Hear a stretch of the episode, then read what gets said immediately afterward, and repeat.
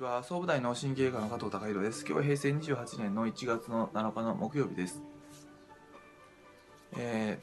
ー、まあ今年に入ってからそのまあ本来の自分自身を見つけ、まあ、感じてまあその自分自身が、えー、ありのままでいられるような状況であの生きていくことができればあの一番自分のパフォーマンスが上げ上げていかれて一番楽な状態で生きて、まあ、心身ともに健康な状態を過ごせますよっていうようなことを、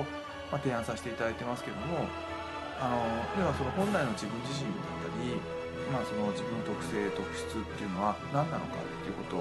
がやはりあの多くの人にとっての、まあ、課題になってくるんだと思います。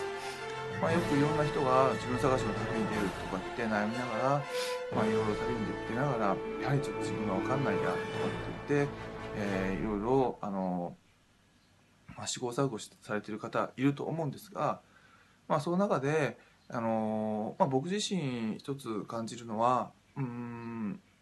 まあ、自分自身がその親元で生活していた、まあ、中高時代っていうのは、まあ、やはり、うんまあ、いろいろもちろんその中高生ですから、まあ、いろんなこと自由にやりたいあの親に怒られずにいろんなことやりたいっていう気持ちがあって、まあ、早くその、えー、一人暮らししたいなっていうようなことは思ってたんですけどもあのまあある部分その楽なところはあったわけで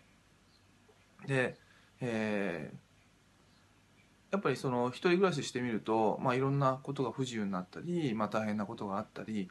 あのー、して、えー、いきます。だけども、まあ、僕自身はやはり自分が自由になるっていうのがすごく嬉しくて、まあ、そういった、あの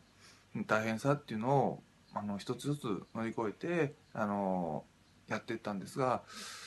えー、そういうことを、まあ、一人暮らしの中で、えー まあ、食事の面だとかあの住居の面だとか、まあ、掃除洗濯、まあ、そういったことも含めて、まあ、自分でするようになって、えーえー、まああのやはりその今まで見えてこなかった自分自身っていうのはあの見えてきますしで今までの,、まあその両親や家族のありがたみっていうのも分かってきますしまあ、いろんなことがあの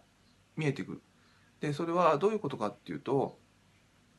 何かに頼った状態であると結局やっぱ自分自身の特性が見えないっていう現象はあるのかなと思います。えーまあ、壁に寄りかかった状況であればあの自分の、まあ、足の筋力だとかあの歩くあの能力走る能力っていうのは分からないですけども、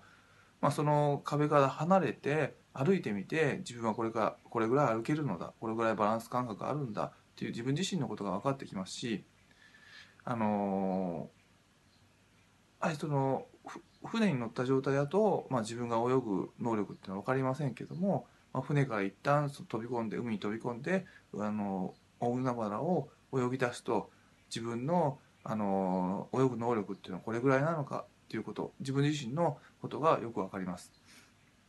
ってことは逆に言えばあの何かにその依存した状態頼っている状態であれば、まあ、自分自身っていうのは見えにくいっていう側面がありますしあのいろんなことに対してのありがたみっていうのも分かりにくいっていうこともあります。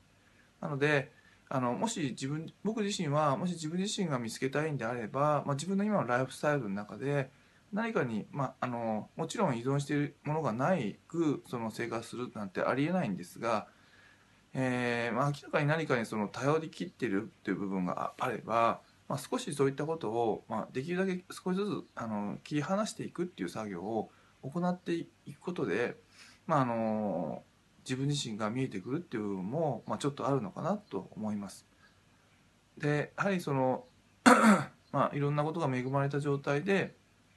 旅行に行って、まあ、自分のあの自分探しをするっていうよりも、まあ、あの旅行せずにも、まあ、今のあのそのその場所にいてライフスタイルで自分が依存しているものを少しずつ切り離していく自分の生活生活パターンっていうのを作っていくことで、まあ、自分自身の特性特質そういうことが見えてきてあ自分はこういうふうなことが得意なんだなとかこういうことしたいんだなとか、あのー、っていう自分自身が見えてきてあの本当に自分が行きたい方向性っていうのが見えてくるのかなっていうのは、まあ、自分自身の経験からはそういうことを思いいました。まあ、あの今日はとりあえずあの、まあ、